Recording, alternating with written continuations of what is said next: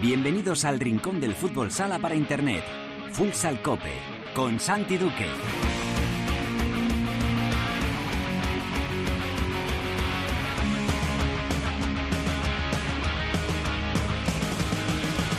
Hola, ¿qué tal? Bienvenidos a Futsal Cope, la casa del fútbol sala, en cope.es.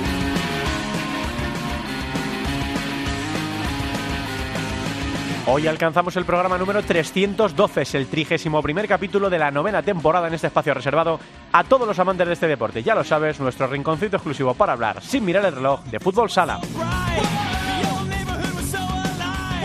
Han sido, son todavía días de mucha intensidad, de mucha emoción en el fútbol sala español. Acabó en la liga la fase regular y finalmente Valdepeñas consiguió salvar la categoría en ese partido a vida o muerte, condenando a Segovia a la segunda división. Tremenda la lucha también hasta el último segundo de Natur Pérez. Vamos a hablar con un protagonista de cada equipo para conocer la cara y la cruz de esta última jornada de la 18-19. En la tertulia tenemos mucho trabajo por delante, vamos a analizar lo que ocurrió en este final de liga regular, miraremos también al batacazo del fútbol sala español. En la Final Four de Almaty cayeron eliminados en las semifinales Movistar Inter y el Barça Lassa ganó Sporting de Portugal su primera Copa de Europa y también tenemos que mirar a la previa de la Copa del Rey Final Four en Ciudad Real. Lo vamos a hacer con Óscar García, con Gustavo Muñana, con, José Miguel Farto y con Manolo Segura. En Futsaleros por el Mundo, con Teresa Sendino y viajaremos hasta Bélgica para hablar con el gran, con la leyenda Fernandao, entrenador del Halegoic. Javi Jurado y Albada nos contarán la actualidad en el fútbol sala femenino y recapitularemos también con Yolanda Sánchez lo ocurrido en la segunda división a la que le queda solo una jornada. Será todo como siempre con la mejor música, la que selecciona para Futsal Cope nuestro DJ particular, el manager de Megastar, Perico Sainz de Baranda.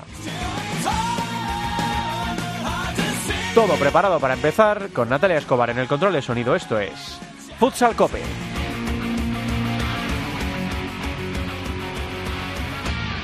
Megastar. Solo temazos. Ven, te vacila un poquito, que aunque yo me haga loquito, me encanta y lo sabe. Y si está loca, loquita mía, yo sé quién eres realmente y no lo que ellos saben. Esa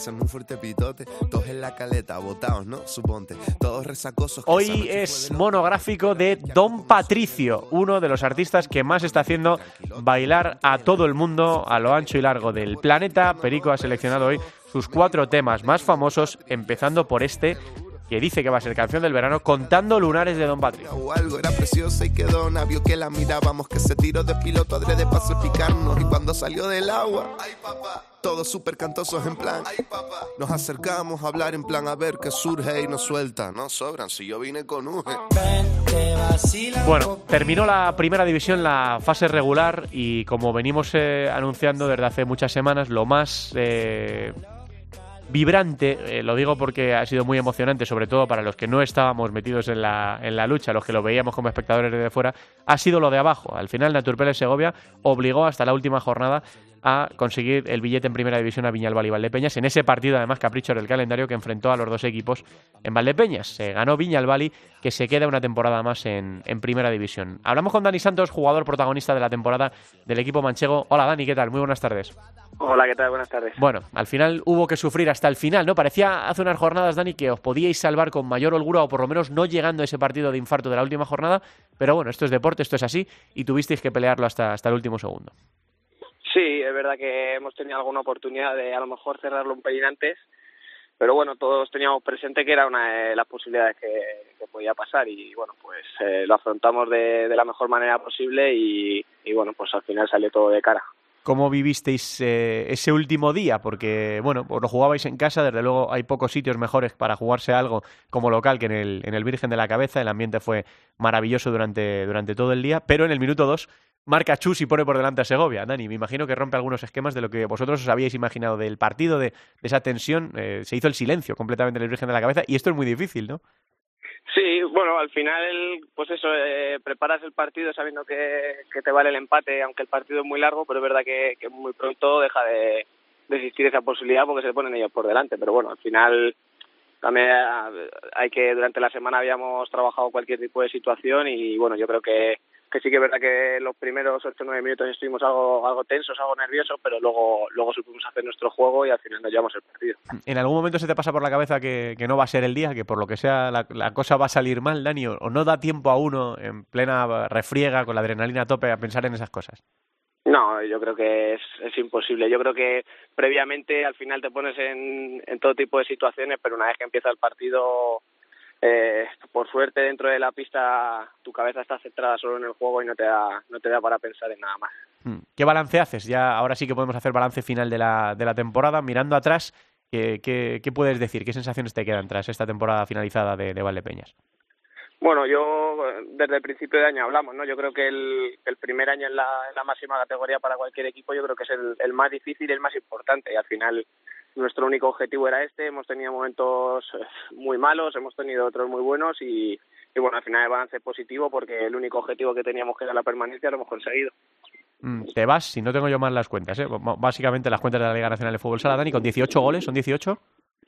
Sí. 18 goles es un buen balance a título personal, ¿no? No sé si te habían marcado alguna cifra, que esto de los periodistas somos muy pesados, que siempre al principio de temporada es ¿cuántos goles te marcas? ¿Cuántos quieres marcar?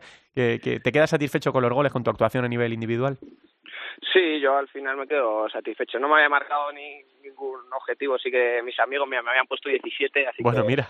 Por, por uno me pasé. O sea que sí, muy bien, 18 goles, eh, 15, 16 asistencias creo que me dijeron el otro día. O sea que bueno, a nivel personal creo que, que para ser mi primer año, pues bueno, estoy satisfecho, pero, pero es mejorable.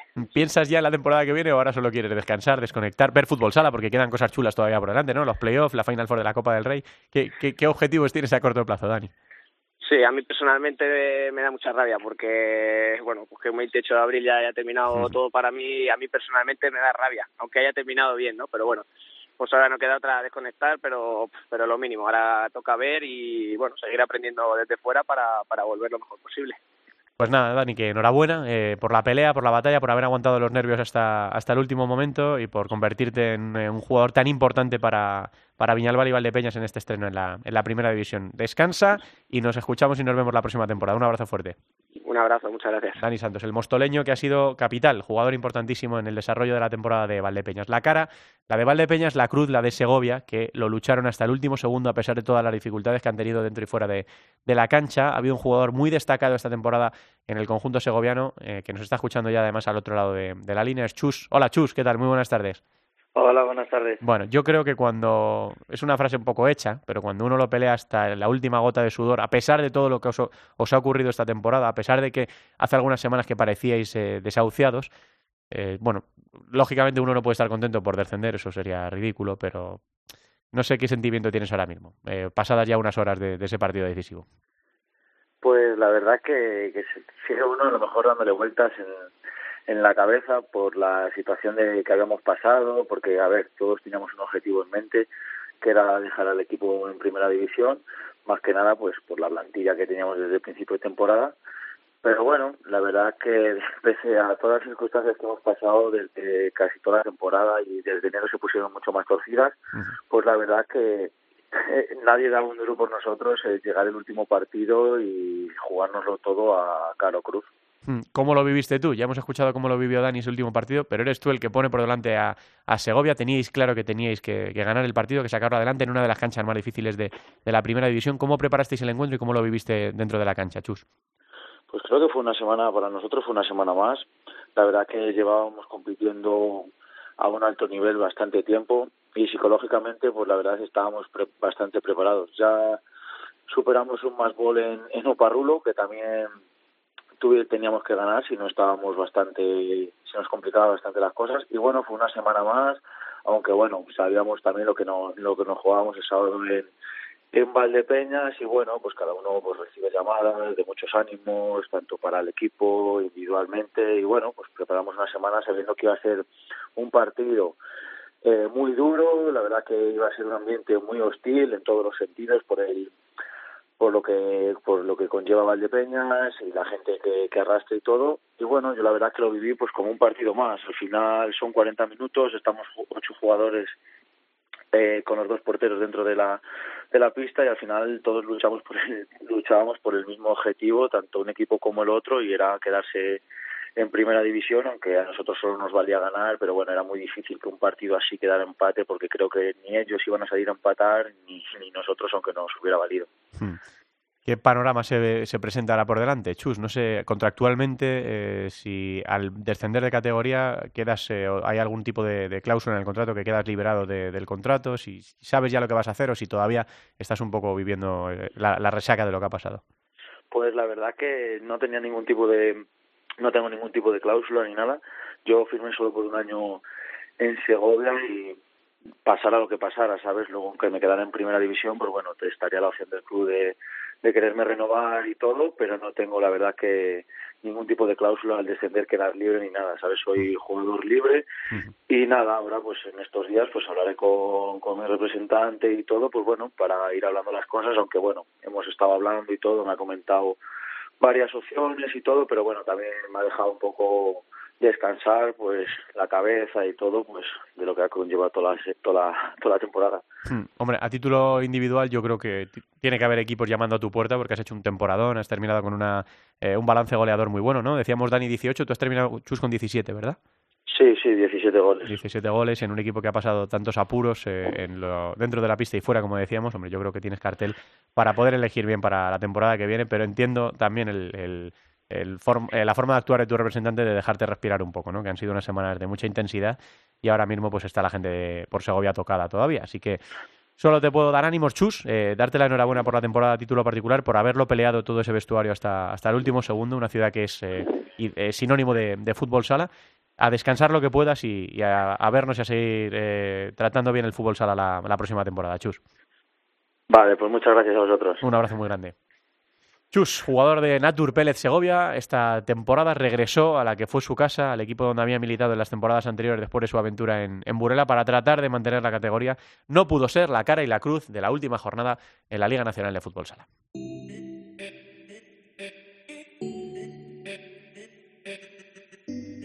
La tertulia de Futsal Cope. Aunque no sepas mucho de mí, disculpa, estoy ahorrando para ti. Pa' comprarte la luna, porque no se me quita el gusanillo de ti. Es más fácil fingir que esta vida no es dura que seguir con la duda. Oh, porque aún sigo enchochado de ti. Mami, corre, vete de aquí, que esto es una locura y no se me curan estas ganas de ti. Para mí es mucho más fácil fingir que esta vida no es dura que seguir con la bulla y no es mejor.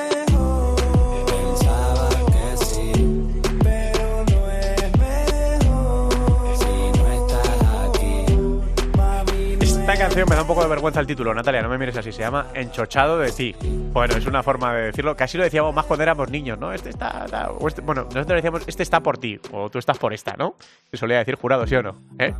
Lo de enchochado era un poco más, pero bueno, este es el, el reggaetón y las, la, el lenguaje propio de, del reggaetón y de esta música que, canta Don Patricio y que le gusta a tanta gente a lo ancho y largo de, del mundo. No, yo creo que a Gustavo Muñana no es su no es su público más objetivo, no es su target esta música. Hola Gus, ¿qué tal? Buenas tardes. No estoy muy metido, no, no estoy muy metido. Habitualmente, habitualmente me gusta mucho la selección musical, pero la respeto, la respeto. Claro, claro, ¿no? Por lo que decimos, ¿no? Joder, esta, esta música la baila muchísima gente, ¿no? Entonces, bueno. Exactamente. Pues algo, algo tendrá, claro que sí. Bueno, tenemos un montón de tela que cortar, se van a, se van a ir incorporando compañeros. Eh, resaca tenemos dos muy claras, que es última jornada de la liga regular. Eh, Previa, tenemos una previa muy clara, que es la de la Copa del Rey. Habrá tiempo la semana que viene para analizar los, los playoffs por el título. Y el dolor, el dolor de esta semana es lo que pasó en, en Almaty. Eh, esa eliminación tanto de Inter como del Barça de, de la Copa de Europa no pudieron llegar. No solo no pudo haber final española, sino que no hubo representante español en la, en la final. Empezamos, si te parece, por lo que ha ocurrido aquí en casa, eh, más cerca. Acabamos de hablar con Dani Santos y con Chus. El partido lo dimos en la Liga Sports TV, lo narraste con, con Javi Jurado. No sé si en algún momento, más allá del gol de Chus, que aguantan prácticamente eh, la primera parte entera con ese 0-1, ¿viste posibilidades de que Segovia se llevara el partido en un sitio tan difícil como el Virgen de la Cabeza? De que descendiera Valdepeñas y se quedaran ellos en primera división. Yo realmente no, era, era muy difícil, luchaban contra todos los elementos, aún así hay que, hay que felicitarles, y lo dijimos durante la retransmisión, por el tremendo ejercicio de, dignidad, de profesionalidad y de competitividad que, que han hecho en, este, en esta difícil temporada. Sí es cierto que, que plantaron cara hasta el final, pero yo creo que, que la inercia Viñalbal y Valdepeñas, la pegada, la presión, el ambiente, y al final estaban muy a favor del, equipo de, de David Ramos, pero insisto, el equipo de Diego García Martín eh, se marcha a segunda división con la cabeza muy alta además eh, qué bonito el reconocimiento del Virgen de la Cabeza, ese aplauso, el pasillo de sus compañeros en, en, ese partido dramático con la euforia de la permanencia todavía tuvieron la, cabeza fría de, reconocer al, al, rival herido y además maltratado por las circunstancias institucionales de su club para, para brindarle un, homenaje como, como si fueran campeones. De luego fueron, eh, para mí han sido los, campeones de, profesionalidad y de competitividad esta, esta temporada. Imagen la de Tiago Soares. Eh, totalmente hundido, ¿no? Cuando recibe además ese homenaje del Virgen de la, de la Cabeza. Estuvo narrando, como decimos, el, partido Javi Hu para la Liga Sports TV. Hola, Javi. Hola, ¿qué tal? Muy buenas. ¿Con qué imagen te quedas? ¿Qué sensación te, dejó ese último partido dramático en el que al final sí que llegó Segovia con opciones de, quedarse en primera? Pues me quedo, sobre todo, con, la, con las dos aficiones porque entiendo que hay cierta distancia entre Segovia y Valdepeñas por carretera y que los aficionados dijeron que de moto propio queremos estar hasta el final con este equipo, que a pesar de los problemas extradeportivos eh, han tenido opciones y bueno que sí han tenido opciones. Es que Em, a un minuto del descanso, Segovia era el equipo que se quedaba en primera división. Y además, ese gol tempranero de Chus, cómo enmudeció un ambiente que estaba siendo espectacular. Lo de Valdepeñas, yo creo que ya tienen el, calendario marcado en rojo para los próximos no sé cuántos años, eh, recordando que consiguieron quedarse en primera división. Lo que viene a ser también, por otra parte, que se han consolidado un equipo que tiene una plantilla, tiene un plantillón, Has hablado con Dani Santos, Dani Santos y que una de las eh, duplas más interesantes yo creo que de esta primera división. ¿Cómo los llama Gustavo? Las sociedades ilimitadas de talento. luego, luego, ¿qué vamos a decir en la, en la portería? Se ha descubierto eh, Pedro Coronado, uno de los eh, portero revelación de la temporada también. Eh, tiene mucho margen de mejora. Un portero también nacido en, Valdepeñas. Eh, tiene una.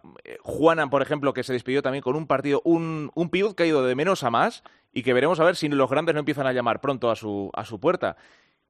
Y además teniendo un patrocinador fuerte que, que mantiene, que claro, fíjate todo lo que tenía en juego Valdepeñas, ¿no? Para, para agarrarse la permanencia. Eh, yo creo que es el primer paso de un pues eh, de un equipo que se que está llamado a consolidarse, ¿no? Un poco tipo Jaén cuando ascendieron y demás, equipos que poco a poco pues han ido ganándose el respeto y de qué manera.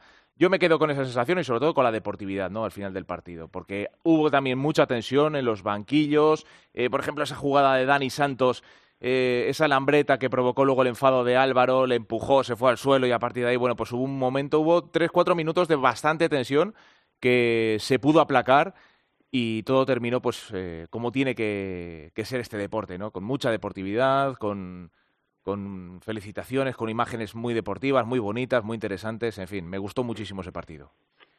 Bueno, Javi, pues te escuchamos luego hablando de sí, sí, Perfecto, Oye, esta es tu casa, puedes venir aquí a la tertulia cuando, quieras. Hemos dicho que van a ir sonando muchas voces de, gente opinando sobre lo que ha ocurrido en esta última jornada y sobre todo también mirando a lo que ha pasado en la Copa de Europa. Pedía Gus en las redes sociales un ejercicio de introspección para el fútbol sala español. Nos está pasando en selecciones y nos eh, ha empezado este año eh, a pasar un poco en Europa. Eh, no es que nosotros nos creamos los mejores del mundo, es que el fútbol sala español ha tenido un nivel y tiene un nivel brutal. Hemos venido trabajando muy bien en categorías inferiores, en, la absoluta, pero llevamos un año mm, de algún golpetazo que nos hemos llevado, algún batacazo que quizá nos hace replantearnos un poco, eh, no que nosotros estemos haciendo las cosas mal, sino eh, aceptar la realidad de que fuera de aquí se están empezando a hacer las cosas muy bien. Nosotros también exportamos eh, mucho talento cuando muchos de nuestros entrenadores se marchan fuera a enseñar a jugar al fútbol sala y conceptos de fútbol sala y organigramas de fútbol sala en otros países. Y esto no sé si, es lo que está empezando a, a pasar. Yo creo que es bueno, pero hay que adaptarse a la nueva realidad. Sí, sobre todo no tenemos que aislar, que aislar éxitos, como por ejemplo hicimos con, con el triunfo de la Argentina de Diego Justos en el Mundial de Colombia. Ahora mismo Portugal es campeona de Europa de selecciones y, y, de clubs y el trabajo que están haciendo eh, eh, aquí al lado, el país vecino, es bastante, bastante interesante. Yo creo que viendo el avance de selecciones, tanto en el viejo continente como en el mundo entero, y, y el nivel de clubs europeos, brasileños, argentinos, iraníes, eh, queda claro que ganar una competición internacional, Santi, a día de hoy cada vez es más complicado. Yo creo que el nivel del fútbol sala en el panorama mundial ha crecido exponencialmente en la, última década, no para de avanzar. La globalización eso que veníamos avisando algunos eh, ya es un hecho y lejos de nuestras fronteras, como tú bien decías, se ha universalizado el conocimiento táctico y, y yo creo que para reconquistar la hegemonía el futsal español debe dejar de pensar eh, que un día fuimos los mejores, un día fuimos los mejores en el 2000, en el 2004, pero pero ya no hemos vuelto a ser los mejores desde entonces. Sí es cierto que hemos dominado eh, Europa, pero ya tampoco la dominamos, eh, no somos tampoco campeones de Europa, entonces con lo cual pues pues yo creo que hay que replantearse replantearse muchas cosas en, en España para, para poder volver a, lograr a optar a dominar el mundo. Mm, bueno, estamos adelantando, ha sido yo, culpa mía, porque quería cerrar sí que el capítulo de la Liga regular no pasaron muchas más cosas, excepto que había que terminar de ordenar eh, a los equipos eh, del primero al octavo. El primero, lógicamente, ya era el Barcelona y el segundo era el Pozo, pero ya están definidos los playoffs. Finalmente, Inter cae a la cuarta plaza. Hubo un momento en el que pudo caer incluso a la, a la quinta. Así que los playoffs por el título quedan de la siguiente manera. En el lado izquierdo del cuadro, primero Barcelona contra Levante, octavo, y cuarto Inter contra quinto Palma. Y por el lado derecho del cuadro, el Pozo Murcia frente a Spil rival, eh, Viral, perdón, es su rival, segundo contra séptimo, y Sota, eh, o sea, es una magna, tercero contra Jaén Paraíso, sexto. ¿Qué primer balance haces? ¿Qué primer análisis haces de, estos playoffs? Pues que quedan unas eliminatorias tremendas.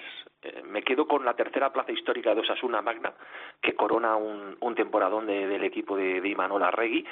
Y, y, luego hay un cruce, un cruce peligrosísimo como es ese Pozo Aspil y, luego también eh, el duelo entre Movistar Inter y Palma Futsal, recordando que el equipo balear es el único que ha ganado que ha ganado los dos partidos de liga al, equipo madrileño, aunque cayó en cuartos de final de, la Copa de España. Y la única diferencia que hay de, estos ocho primeros equipos con respecto a la Copa de España de Valencia es la entrada de las Pívidas Rivera Navarra en detrimento de un Peñíscola Ramedic que perdía a Juan Emilio y al final lo acababa pagando caro. Bueno, pues así quedan definidos los playoffs por el título. Ya decimos que estaban en juego algunas posiciones, pero sobre todo estaba en juego lo del descenso, que, eh, bueno, yo a veces me siento un poco culpable por disfrutar tanto de esta pelea, porque hay mucho sufrimiento ahí, porque ha habido un equipo que se ha ido para abajo, que vamos a ver qué pasa con el futuro de Segovia. ¿Sabes algo ya, Augusto, de esto? ¿Qué, puede pasar con Naturpele? Pues de momento todo malas noticias, es decir, eh, se ha confirmado que Naturpele deja de patrocinar al equipo, no hay claridad, eh, no hay claridad para nada. Hoy hay una, una muy buena entrevista de, Diego García Martín, pues bueno, dejando un poco las cosas claras y pidiendo que, se cuente todo lo que ha pasado y todas las todas las dificultades que han que han tenido y entonces con lo cual pues pues de momento tiene tiene bastante mala pinta. Bueno, pues eh, ya saben que esta semana no empiezan todavía los playoffs por el título porque lo que empieza es eh, la Final Four, o lo que empieza, lo que se disputa, mejor dicho, es la Final Four de, la Copa del Rey de Fútbol Sala, que va a ser en Ciudad Real, que es una ciudad y un pabellón eh, que es ya icónico también para, para nuestro deporte y que tiene una pinta fabulosa. Fíjense que les voy a contar después de enfrentarse en el partido que nadie quería de la Copa de Europa, eh, Barça-Inter, ganó Barça 1-3 a, a, la máquina de Jesús Velasco, se miden ahora en las semifinales de la Copa del Rey por el otro lado del cuadro, el partido de la ilusión en el que se van a enfrentar a Spil y, Jaén para plantarse en la final y para tratar de conseguir un título que en los últimos años ha ganado muchos enteros y que este año estrena además eh, formato. Enseguida hablamos de, la Final Four de la Copa del Rey, pero vamos a hablar de, la Copa de Europa, Gus, de ese batacazo, de esa desilusión, de ese fracaso, yo creo que se puede decir que, de que el, fútbol sala español no consiguió eh, ni siquiera plantar a, un equipo en la, en la final. Nosotros ya en la previa, lo habíamos hablado, teníamos nuestras dudas, eh, sobre todo respecto a la primera eliminatoria, la de Inter contra Sporting, después de que Inter le ganara muy bien en las dos finales anteriores, 7-0 y 5-2. Se habían e-, equiparado las fuerzas, Inter no llegaba de la mejor manera, pero siempre confiamos en el gen ganador de, Inter. Pero es una expresión que hemos usado mucho en las últimas semanas, eh, Gus, y que creo que viene directamente además del corazón de Movistar Inter. La irregularidad te hace perder excelencia y cuando esto ocurre, eh, y compites al máximo nivel contra equipazos hipermotivados, con plantillas buenísimas, eh, bueno, esto es deporte, puedes caer eliminado, ¿no? Que fue lo que le pasó a, a Movistar Inter. Sí, así fue. No pudo ser la, la final española soñada entre, entre Movistar Inter y el, y el Barça Lasa en esta primera Final Four de la UEFA Futsal Champions League bajo esta, bajo denominación y acabó en una pesadilla por el tercer y, cuarto puesto por parte la semifinal de la semifinal de Inter era la, las dos últimas finales es decir para que veamos el para que veamos el nivel es decir al final Inter cede su hegemonía de 726 días en el viejo continente frente al mismo rival al que le había ganado los dos últimos años. Un rival que a la tercera fue la, vencida, que cada vez que le ha ganado Inter se ha ido levantando, es decir, hace dos años le gana 7-0, que es eh, la máxima goleada en una, en una final en una final de la UEFA Futsal de la, de la UEFA Futsal Champions League. Entonces, con lo cual el conjunto lisboeta ha ido haciéndose fuerte en esas derrotas, ha ido cada vez conociendo más a su rival, ha ido fichando lo que le faltaba, como ese extraordinario portero que que, es Guita, y al final yo creo que la apuesta por el fútbol sala ofensivo y vertical de, de Nuno Díaz daba sus resultados en un partido en el que fueron muy contundentes, muy efectivos, muy muy ordenados y, y que como decía Jesús Velasco todos los episodios cayeron de, de, de, su lado. Esa es la esa es la inercia de cuando cuando te alejas de la irregularidad pierdes eh, te conviertes en vulnerable porque acabas perdiendo confianza. Es decir, esto es como la película de, de Match Ball de Woody Allen eh, cuando la pelota está en la red o cae para un lado o cae para otro es en función de la racha que lleves de, de suerte. Eh, cuando digo suerte es entre comillas a estos niveles no hay suerte pero pero pero eso sucedió es decir marca, marca Inter y a los 10 segundos marca Deo. Eh, esa mano de Guita que tuvo que ser expulsado precisamente y no lo vieron el arbitraje del turco y del inglés que dejó mucho que desear.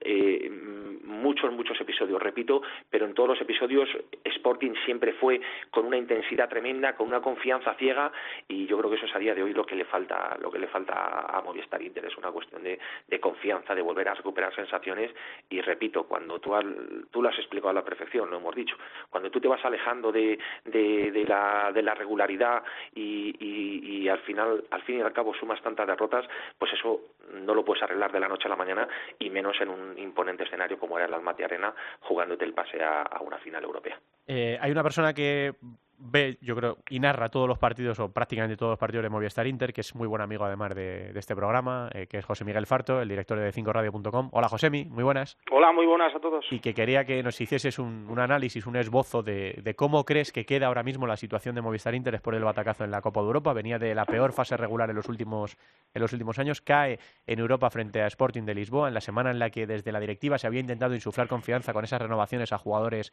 eh, clave, y ahora todavía puede ganar dos títulos, dos títulos importantes, quizá un escalón menos la Copa del Rey, pero que con este formato ha ganado mucho atractivo. Y luego la Liga, que al final es la madre del cordero y en la que además va a tener que ganarse la clasificación para la Copa de Europa. A día de hoy, a día 30 de abril, ¿cómo ves la situación de Movistar Inter? ¿Qué, radiografía puedes hacer, José?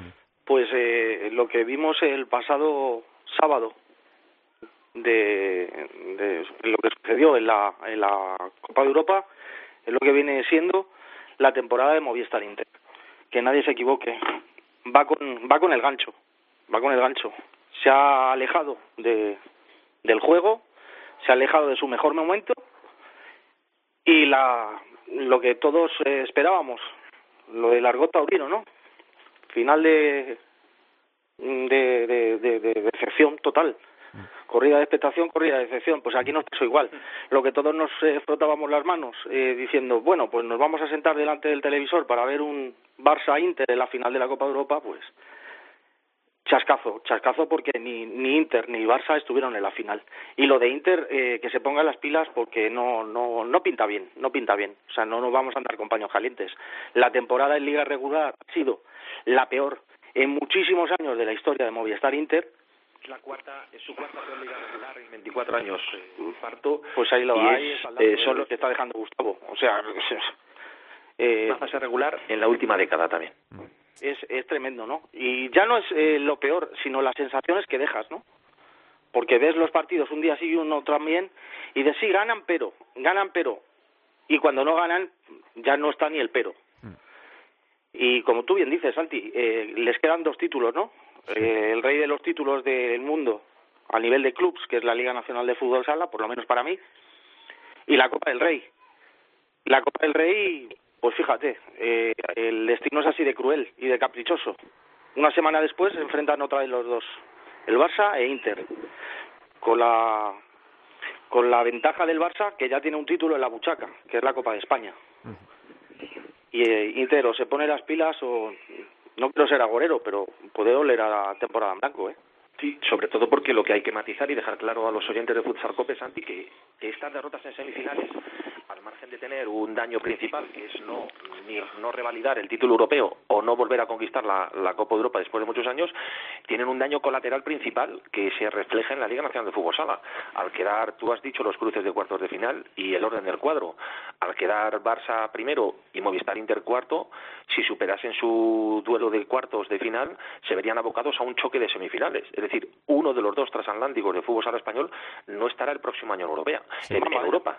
O sea, es decir, esa semifinal puede ser tremebunda. O sea, por, ya prácticamente estás jugando por, por ganar la liga, pero estás jugando por asegurarte tu presencia en Europa, algo que es obligado con esos presupuestos, tanto para el Barça Lasa como para Movistar Inter, obviamente. Y, y Movistar Inter, que de gracias a ese gol en las postrimerías, cuando ya Palma se frotaba las manos porque va a ser cuarto, el empate que le da el factor cancha, porque si no, aún así incluso se vería abocado, que no es el caso, porque como decimos, con ese empate a falta de escasos segundos, eh, le da la cuarta plaza, porque si no, hubiese jugado el playoff y encima perdiendo el, el factor cancha. El factor cancha. Bueno, pues la verdad es que la situación de Inter no es la mejor para afrontar esta semifinal durísima el sábado contra el Barcelona en la Copa del Rey. Esperarán en la final eh, al que pase o bien Aspil o bien Jaén. Eh, gracias, José. Un abrazo grande. Un abrazo a todos. Hasta la Eh, próxima. Chao. Enseguida, no sé si tenemos ya a Manolo Segura, está ya Manolo Segura. Ahora hablamos también con Manolo de la situación de, del Barça, Gus, pero sí que quiero también tu opinión de lo que le pasó al equipo de Andreu, que a priori en nuestras sensaciones, luego cada, cada entrenador lo, lo irá, o cada persona o cada seguidor lo irá y pensar, tendrá otras, otras sensaciones, pero eh, yo pensaba que Inter podía caer, pero creía que el Barça iba a pasar. Sí, yo, yo también. Además, yo lo, lo, lo dije en redes, en redes sociales y lo he escrito que, que era como una especie de, de un test de estrés para ver cuál era su, su fiabilidad, su, su confianza y, y nos generó y nos, y nos generó algo de incertidumbre en su solvencia. Andreu Plaza mandaba un mensaje de que esta derrota en Almaty no podía eh, empañar su gran temporada, campeonato de liga regular después de seis años, eh, la Copa de la Copa de España parece, parece que quieren poner en entredicho la, eh, la vigencia de, del ciclo multiganador de Movistar Inter, pero era una oportunidad única y, yo creo que y yo creo que perder ante Kairat pues es un paso atrás eh, evidente. Sí es cierto que era su bestia negra, que habían caído en los dos precedentes anteriores, pero pero yo creo que yo creo que el, no poder contar con, con Ferrao, el no poder contar con Marceni, pero sobre todo con Ferrao, sobre todo con Ferrao, yo creo que, que Kaká en un brillante ejercicio táctico cortocircuitó a Diego y ahí el partido se acabó, aunque en la primera parte tuvieron ocasiones los azulgranas, no, no hizo falta monopolizar el partido con el tan manido juego de cinco de, de Guita que había dado tanto que hablar, eh, salió dos veces y una asistió a Tainán y, fue gol, entonces con lo cual yo creo que hubo muchos más recursos tácticos, juego de 3-1 con, con John Lennon, el juego de 4 y movilidad con Tajevi, eh, Douglas eh, al 40% sigue siendo un, un top mundial, fíjate también, tú hablabas del destino, Farto también, eh, de ser el fichaje estrella del Barça Lasa a ser el jugador que elimina al Barça Lasa en la semifinal de la Copa Europa. Yo creo que ahí había muchas cuentas, muchas cuentas pendientes.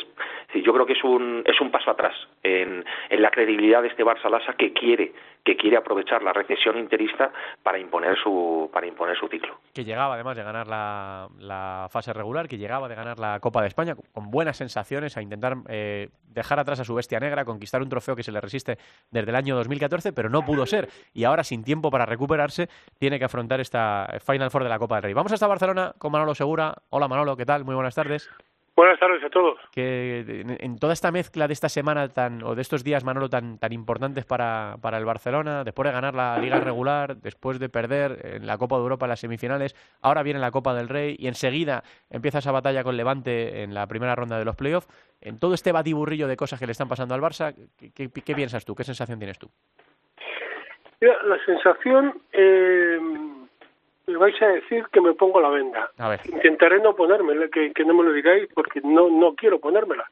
La sensación es que ha sido un, un, un, un batacazo, que ha sido una derrota, eh, yo no sé si inesperada o no, yo creo que entraba dentro de lo posible que el Barcelona cayera, cayera derrotado en, en la Copa de Europa y yo no seré partidario jamás de la tragedia. Que, que no, no, es para cortarnos las venas que el Barcelona haya caído en, en, las semifinales de la Champions. En todo caso, a mí me gustaría que Barcelona eh, siempre llegara lo más lejos posible. Es decir, que prefiero que caiga en semifinales que no en la ronda de élite.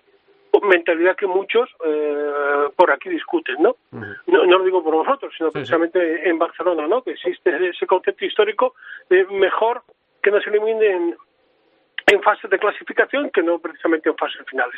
Dicho lo cual, yo creo que es la temporada eh, es la temporada clave para eh, más clave todavía para Andreu Plaza y todo el equipo técnico que para el propio equipo, aunque no hay que eh, eludir las responsabilidades que tienen individualmente los jugadores. escucho un poquito ahora al, maestro Bus que hablaba de que desactivaron a, Diego. Yo creo que Diego que ha sido por otra parte el hombre de la, de la, de la semifinal, eh, el hombre entre comillas, eh, se desactivó solo. Y esa fue una, una de las grandes claves para que Barcelona cayera en, en el partido eh, frente a Cairat, creo, eh, modestamente. Lo cual, dicho y acabo el rollo, pues no me parece una tragedia haber caído, aunque eh, ya sabe todo el mundo, y fundamentalmente Plaza y su equipo, que se la juegan en la Liga. Mm. No la Copa del Rey, por supuesto, en la Copa del Rey, pero sobre todo en la Liga. ¿Te escama un poco este partido contra Inter, al que parece que han cogido la, medida, que es tan fatal, que están en autodestrucción? Esto ocurre también, pasa un poco con, con el Real Madrid y el Barcelona, eh, que valga la, la, comparación en el fútbol grande, que cuando uno está destruido, el otro siempre parece que está arriba y al revés, ¿no? No, no pueden estar bien los dos. ¿Te da un poco de miedo este partido de la, de las semifinales de la Copa del Rey? Porque todo apunta, por lo menos la sensación es que el Barça es favorito yo, mire, yo hablar de, de ponerle la etiqueta al Barcelona favorito con respecto a Inter jamás lo haré. No, si me oye Andreu me, me pega una paliza. Eso, eh, no, no, no, no, no, no, no, no, no, pero te he oído yo y no, no seré yo quien te dé la paliza, ni mucho menos. Lo que sí que, lo que sí que eh, eh, no voy a aceptar la etiqueta de favorito del Barcelona frente a Inter. Por muy mal que pueda estar Inter, es que precisamente es Inter. Y entonces, lo mismo que sí que te digo, que se la voy a aceptar cuando establezcamos cualquier comparación con el Pozo, o con quien sea, eh, con Inter no, el favorito 50%. Eh, y además esas sensaciones cambian, cambian tanto, cambian tanto. ¿Cómo estará ese vestuario después? Porque, porque había esperanzas muy importantes depositadas en la Copa de Europa. igual que, eh, yo no sé si estáis de acuerdo conmigo, pero eh, eh, igual que el batacazo de Inter, mm, no sé, se olía a nivel general, no digo que todo el mundo estuviera eh, pensando en que iba a caer Inter, pero nos ha sorprendido muchísimo menos con el Barcelona, creo. Sí, sí. sí, sí. Yo creo que es más es más decepción la del Barça que la de Inter. Es decir, porque, sobre todo porque Inter esperábamos un, un resurgir del ave Fénix, pero todos los indicativos o todos los inputs que veníamos recibiendo del equipo de Jesús Velasco mm, nos hacían pensar que no, nos hacían anticipar que no, y sobre todo viendo cómo llegaba también, cómo llegaba Sporting, pues entonces eh, eh, entraba dentro de, un pronóstico y de un torneo de esta igualdad. Pero sí es cierto que yo personalmente eh, confiaba en que el Barça lo iba a pasar mal frente a Cairat, pero creo que tenía, aunque no estuviera Marcenio ni estuviera Cerrado, creo que tenía argumentos de sobra para imponerse a un, a un Cairat que si bien es cierto como dijo, eh, no, era, no era un equipo de tanto nombre como otras veces, pero creo que era un equipo con, con hombres muy interesantes, con jugadores muy interesantes y que, y que yo creo que yo creo que sí sorprendió. Decía Andreu Plaza que, que Kairat Almaty no le iba a sorprender, yo creo que, que casi sorprendió a, Andreu Plaza eh, al, al, usar tampoco el juego de cinco de Higuita y, y, al jugar con una intensidad eh, espectacular. Y esto me gustaría remarcarlo, Santi Manolo, tiene mucho mérito que un equipo que juega en una liga menor como la kazaja en la que competir competir es muy difícil. Se fueron a Rusia a medirse al, al Norilsk, al Partido Comunista, a, a, una selección rusa de jóvenes promesas, para buscar ese punto de competitividad. Ver jugar a Tainán como jugó, a Douglas, a Tallerí con la mano en cabestrillo.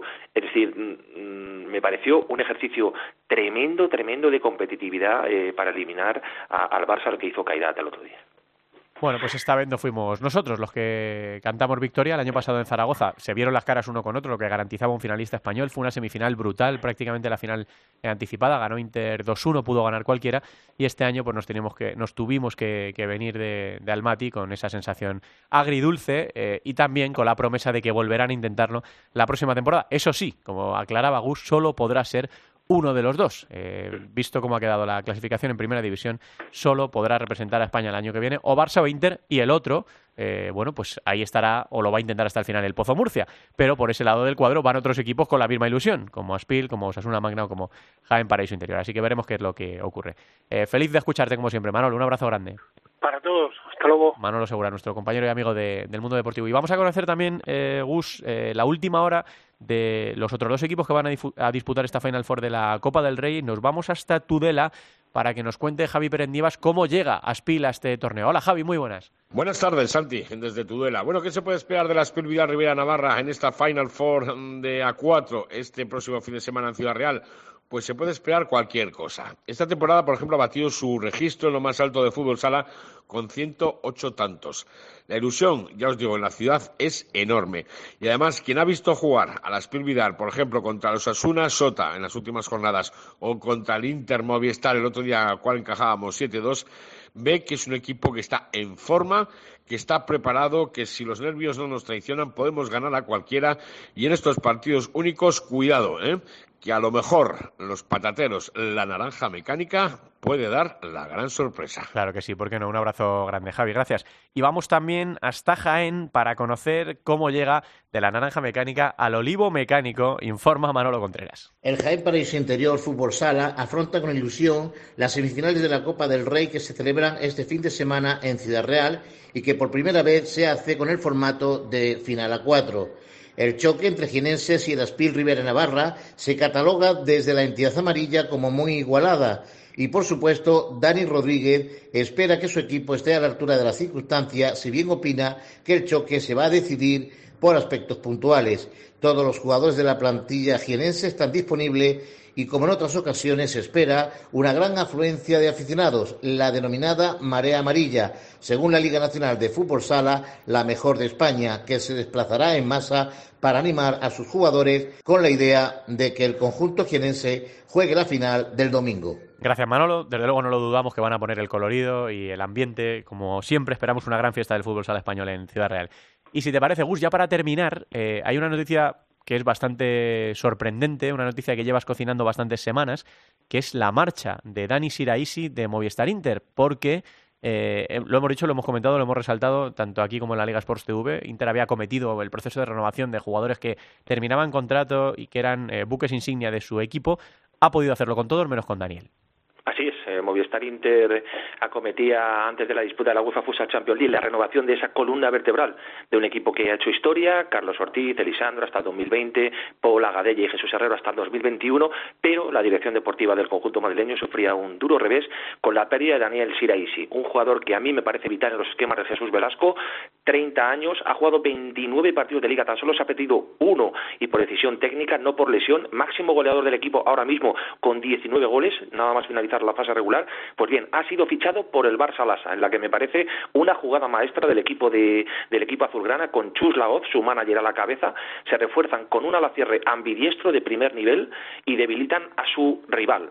Es decir, el mensaje que se le daba desde la dirección deportiva de Movistar Inter con Javier Lorente al frente a Daniel Siriaisi era este es el mejor club del mundo, el Barça no te quiere y el Pozo no te puede pagar. Pues resulta que el Barça sí quería, sí quería a Daniel Siraisi en un momento en el que había dudas en el conjunto azulgrana, Douglas, Nando, muchos ofrecimientos. Daniel Daniel era una oportunidad de mercado tremenda, repito, aunque es diestro, sabes, Santi, que maneja a la perfección la pierna izquierda, tiene una polivalencia tremenda, tiene una calidad de pase para asociarse con Ferrao, creo que el Barça Lasa, después de Marcenio, vuelve a demostrar una, una gran pericia en el mercado, insisto, hacía muchas temporadas que el Barça Lasa no fichaba a un jugador de este nivel y sobre todo debilitaba a su rival de esta manera. La pelota está ahora en el tejado de Movistar Inter para encontrar un sustituto a la altura de Daniel Siraisi, 30 años, ha firmado por dos temporadas con el Barça Lasa, será el fichaje estrella del equipo culé la próxima temporada. Un auténtico jugadorazo, buena maniobra del Barça Lasa en esta lucha, en esta batalla que tienen a veces los tres grandes entre ellos, como ha ocurrido con Pito y con el Pozo y Movistar Inter,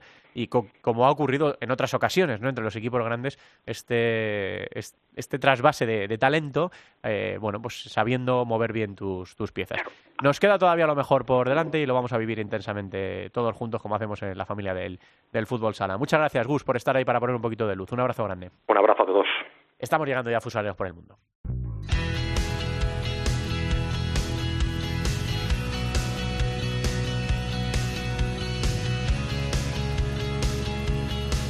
En Futsal Cope, futsaleros por el mundo.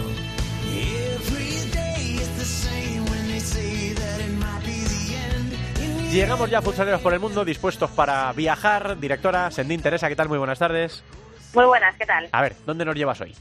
Pues nos vamos a ir hasta Bélgica para visitar a un equipo que nos tiene muy bien acostumbrados a, a ganar por esas tierras y que a pesar de que a mitad de temporada sufrió un cambio de entrenador, no han bajado ese listón a mandos de un debutante en los banquillos después de colgar eh, la camiseta se puso la corbata sin dudarlo y aceptando el reto del Halegon para entrenar en esa primera división eh, belga.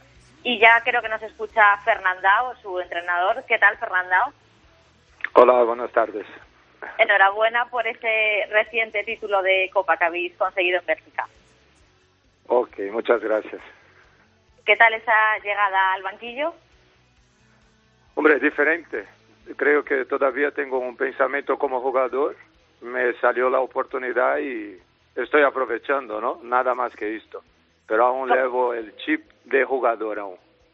¿Cómo estás viviendo esta nueva etapa? ¿Te está costando mucho esa adaptación?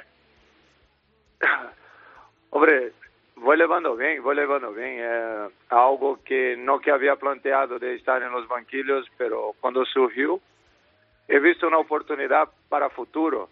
Eh, ya llevo cuatro años moviendo ¿no? la parte deportiva de una academia que tengo en Barcelona. Entonces fue la parte que no me ha hecho dudar ¿no? en sentar en un banquillo. Y conociendo el equipo también es una parte más fácil ¿no? para poder iniciar ese trabajo. Llegaste al banquillo del y después de la salida de Juan Francisco Fuentes que ponía rumbo a la aventura en Japón. ¿Cómo ha sido tu aceptación en el vestuario después de que con muchos de ellos hayas compartido eh, partidos? Espero que tenga sido buena, para mí muy buena, ¿no? Por conocerle a los jugadores, de no tener tanta exigencia de un inicio, porque el trabajo ya estaba casi todo hecho, ¿no? Mi trabajo ahora mismo es mantener lo que ha iniciado Fuentes. Seguramente hay muchos cambios de no en parte de juego en sí, parte de cómo soy, de mi carácter, que quiero ver que ellos no esté como pienso yo, pero de los demás es un equipo que ya está trabajando. Se mantienen esos objetivos que se marcaron a principio de temporada, que es seguir dominando el fútbol sala en Bélgica. Hombre, esto tenemos que luchar cada día, cada entrenamiento, recuerdo, porque tenemos que cumplir, tenemos que cumplir por todo, ¿no? Por el investimento que hace el club, y los pensamientos que tiene ahora mismo el club para las siguientes temporadas. Y esto es no como yo diría como una obligación no ganar hay que jugar pero es una obligación la próxima temporada jugar la UEFA. Y tu futuro sigue pasando por mantenerse en ese banquillo de Bélgica ya veremos aún no hay nada definido. El acuerdo que tengo con el presidente fue de una necesidad que se había en este momento, que sería para tres meses, y por la relación que tuvimos, ¿no? Cuando estaba aquí como jugador, yo no podría en este momento que más necesitaba él, ¿no? De alguien, de decir que no. Y por otro lado, para mí era una oportunidad que acababa de, que acabo de iniciar, ¿no? De futuro. Y a ver, de aquí tres meses, pienso, si ganamos, cumplimos los objetivos, Hombre, hay posibilidad, pero si no ganamos, esto es como todo, ¿no? Lo que siempre he visto con los entrenadores, si gana va muy bien y si no, a casa. Entonces ya veremos esto, que es, cuando el jugador es diferente, ¿no? Tengo un contrato, hay la oportunidad la próxima temporada, como entrenador, ya veremos cómo funciona toda esta parte. Fernando, ya la, última por, por mi parte. Eh, me imagino que tuviste ocasión de ver la, Final Four de la Copa de Europa, la eliminación de, de, Barça y de Inter. Tú tienes las dos Copas de Europa que tiene el Barça, la de 2012 y la de 2014. Conoces muy bien, lógicamente, también a Movistar Inter. ¿Te sorprendió que cayeran eliminados o pensabas que era algo que podía pasar con Sporting de Portugal y con Kairat? Yo creo que esta Final Four es diferente de las demás. Creo que el Barça llegaba para mí, ¿no? Llegaba como favorito, pero con la baja de Ferrón eh, era algo importante, ¿no? Que se iba a notar bastante y así fue. Por otro lado, el Inter. Eh, yo creo que aquí estaba 50-50 por de cómo llega, ¿no? El Inter en los últimos partidos. Y la victoria del Sporting creo que fue merecida por el trabajo que ha hecho y como, como ya estaba ahí, ¿no? En las puertas hace años. Fernando Nada más. Maciel González, te seguimos echando de menos en la Liga Nacional de Fútbol Sala. Esperamos verte por aquí prontito, Fer. Gracias, un abrazo grande. Ok, a ti. Leyenda de- del fútbol sala, eh, Fernandao, con un montón de títulos en su palmarés y ahora mismo dirigiendo los destinos del equipo belga del Jalegoy. ¿Qué más tienes por ahí, Teresa? Pues nos tenemos que ir hasta Rumanía, porque este fin de semana arranca esa final por, por el título de liga con mucha sangre española. Así que mucha suerte para ellos y esperamos que la semana que viene contemos un nuevo título. Y en la Serie A italiana eh, también ha acabado esa fase regular y mañana miércoles 1 de mayo eh, arrancan esos playoffs como el Aqua se pone como favorito al título después de que acabara esa fase regular como líder indiscutible. Gracias, Teresa, un beso. Un beso, hasta luego. seguimos avanzando.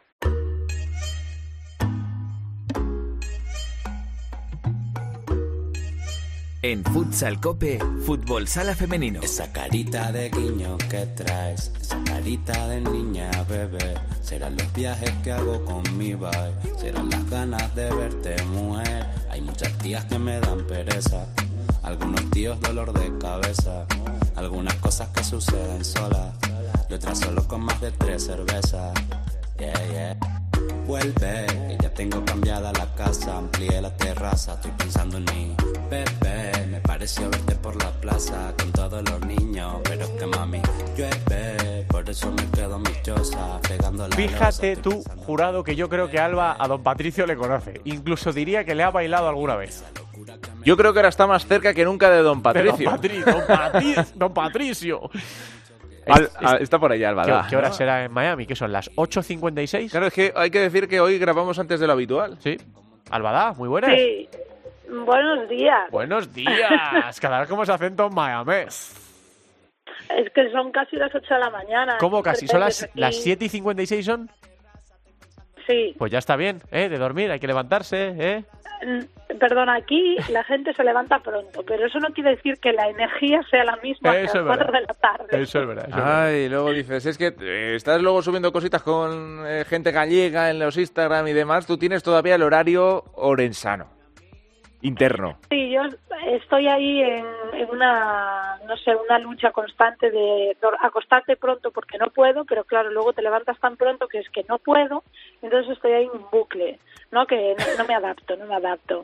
Yo es que soy más de trasnochar que de madrugar. Un bucle, parece que hablas de ciencia ficción aquí, espacios, eh, planetas, cosas raras. Bueno, en fin, que de todas maneras, eh, nos queda ya poquito, nos quedan cuatro jornadas en, en primera división en esta liga eh, femenina, Alba, y además con Futsi y Borela, que tiene pinta que no van a aflojar de aquí a final de temporada, o sea que nos espera, nos esperan cuatro jornadas de la marinera. Eh, y luego la principal noticia, eh, ese pinchazo de Peñas Plugues, precisamente contra Futsi, contra el actual líder, eh, que deja al equipo catalán fuera por primera vez en la temporada de los eh, puestos de Copa, a favor de, de UCAM Murcia, que en este caso sí ganó 7-1 a Guadalcacín. Sí, la verdad es que justo sales de, de los puestos de copa en la recta final, que es cuando más importante eh, es estar ahí, ¿no? Que es cuando te certifican que, que la vas a jugar. Eh, la verdad que no es una sorpresa, primero porque Peñas Plugues jugaba contra Futsi, que en, la, en el momento en el que está Futsi jugando en casa Futsi, pues era previsible que, ganasen las madrileñas. Pero sí que es cierto que sorprende que Peñas Plugues, con, la temporada como empezó, eh, que incluso lideró la clasificación, ahora mismo esté eh, fuera de, de, de, los ocho puestos de Copa, ¿no? Porque es cierto que ha tenido una mala racha, pero eh, ha entrado en una mala dinámica y UCAM todo lo contrario, ¿no? Ha decidido ascender y ahora mismo tiene ese premio merecido que es esa octava posición. Luego es que por abajo eh, te encuentras con la victoria de Amarelli ante Leganés 4-0, nada menos. La de Zaragoza en Femisport, en cancha de Femisport eh, 0-4. Eh, claro, es que de cara a la última jornada, eh, o sea, la próxima jornada, la de este fin de semana, tenemos un montón de cosas. Bueno, mejor dicho, se juega el, el siguiente fin de semana, el 11 de, de mayo. Vamos a tener eh, un final de liga de auténtico infarto, Alba. Sí, la verdad es que eh, lo que nos viene teniendo acostumbrado el fútbol sala femenino es que los puestos de, descenso sí que son unos eh, de los más luchados, ¿no? Eh, sí que es cierto que Palau se, se descolgó muy pronto de, de esa lucha por, por la salvación, pero entre Guadalcacín, Sala y Ases Amarelle eh, están en una, en una tremenda competición por ver porque dos de esos tres van a descender. Así que hay un punto de diferencia entre Sala Zaragoza y Vieses Amarelle y, y bueno, Guadalcacín lo tiene todavía un poco más complicado. Yo creo que, que la lucha va a ser entre Vieses Amarelle y Sala Zaragoza, eh, quien va a estar el equipo que desciende y el equipo que, que se mantiene en primera división. Pero lo que está claro es que va a estar emocionante hasta la última jornada. Que, mm, Alba, como siempre, un placer. El próximo miércoles contamos más cositas que seguro que va a merecer la pena. Que nos va quedando, como pasa con el masculino, que nos va quedando lo mejor, Alba. Sí, hombre, por supuesto, pero a otra hora, no tan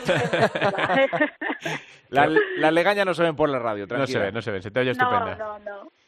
Un, besito, Alba, Gracias, que vaya bien el día. besito. Hasta luego. Vale, y nos hasta queda luego. la segunda división.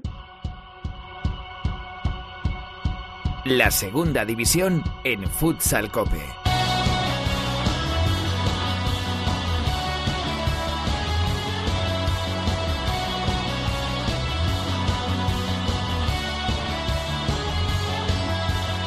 Pues en la segunda división ha pasado un poco como en la primera, que queda una jornada, que el campeón está decidido, que los equipos para el playoff están decididos, pero hay un lío por abajo espectacular. Nos lo cuenta todo mucho mejor que yo. Yolanda Sánchez. Hola, Yolanda, muy buenas. ¿Qué tal, Santi? Vamos a repasar los resultados que nos ha dejado esta penúltima jornada, ya la jornada número 29, comenzando con el Pozo Ciudad de Murcia 3, Santiago 4. Santiago ganó, pero perdió las posibilidades de jugar los playoffs esta temporada.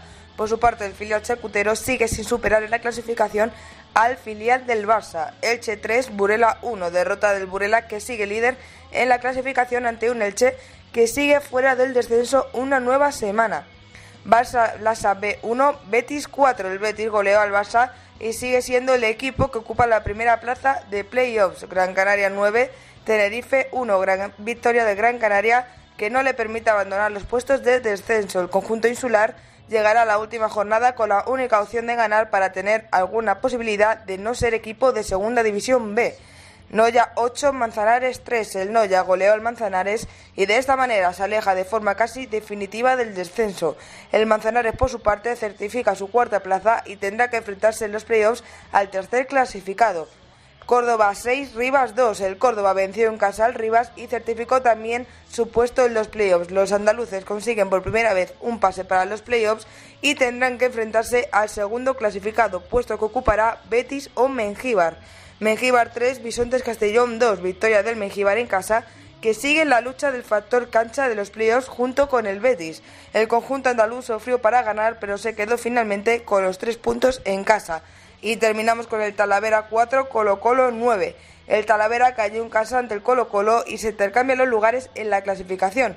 El conjunto talaverano entra en la lista del descenso jugándose todo en la última jornada y el Colo Colo se salva de momento. En cuanto a la clasificación, es líder el Burela con 67 puntos, segundo el Betis con 63, tercero el Mejíbar con 61, la cuarta posición es para el Manzanares con 55, quinto es el Barça B con 51, sexto el Pozo Ciudad de Murcia con 50 y cierra de forma definitiva la lista de playoffs el Córdoba con 47. Por la parte baja de la tabla, es colista el Tenerife con 3 puntos, por encima y llegando a la última jornada en descenso, el Gran Canaria con 29 y el Talavera también con 29.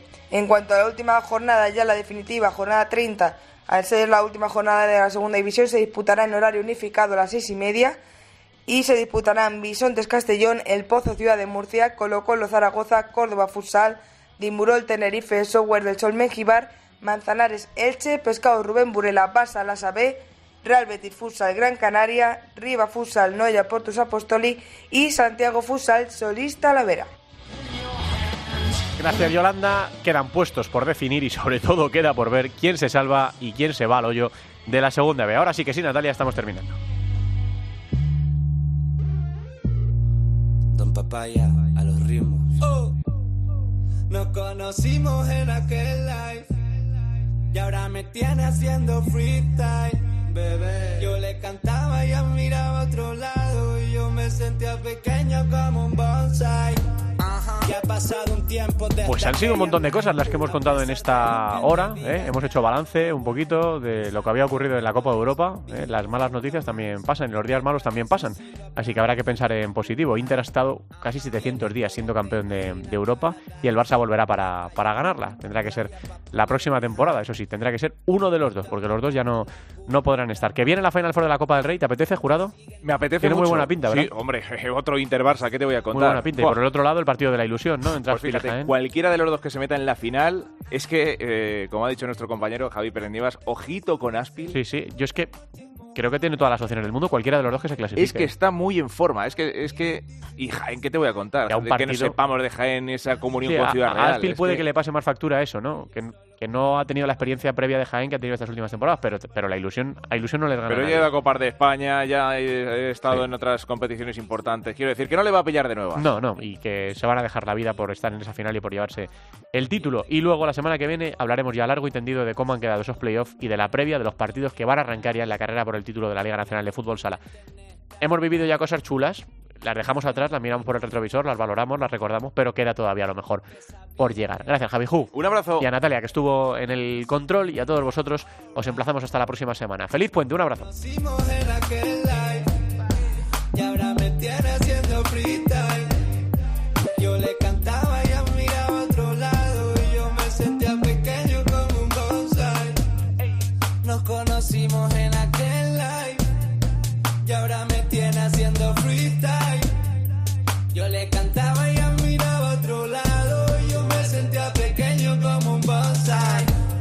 La división de honor, la división de plata, el fútbol sala femenino, los jugadores españoles fuera de nuestras fronteras, la selección, todo el fútbol sala en cope.es. Futsal Cope.